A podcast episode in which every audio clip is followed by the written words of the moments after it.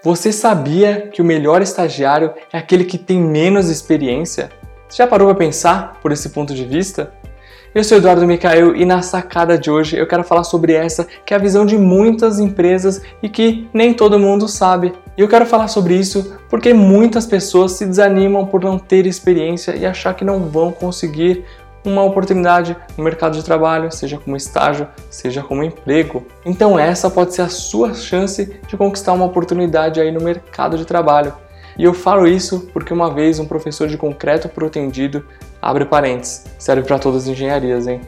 Ele me falou a opinião dele e a visão da empresa que ele trabalha, uma multinacional, viajava direto, deve viajar ainda direto para fora do país, e eles têm a seguinte visão: eles contratam pessoas que têm menos experiência, eles buscam mais conhecimento do que experiência.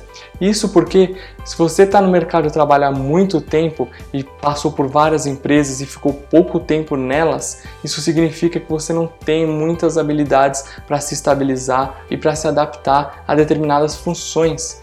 E isso é muito ruim para o seu currículo, saiba disso. E tem muitas empresas, assim como essa, que preferem contratar profissionais mais crus do que profissionais já com muita experiência, muita bagagem e, consequentemente, muitos vícios. Isso é muito ruim para uma empresa, porque eles preferem profissionais que eles vão capacitar, vão treinar e moldar do jeito que eles querem do que profissionais aí que já tragam vícios e às vezes isso pode custar muito para a empresa, pode sair muito caro.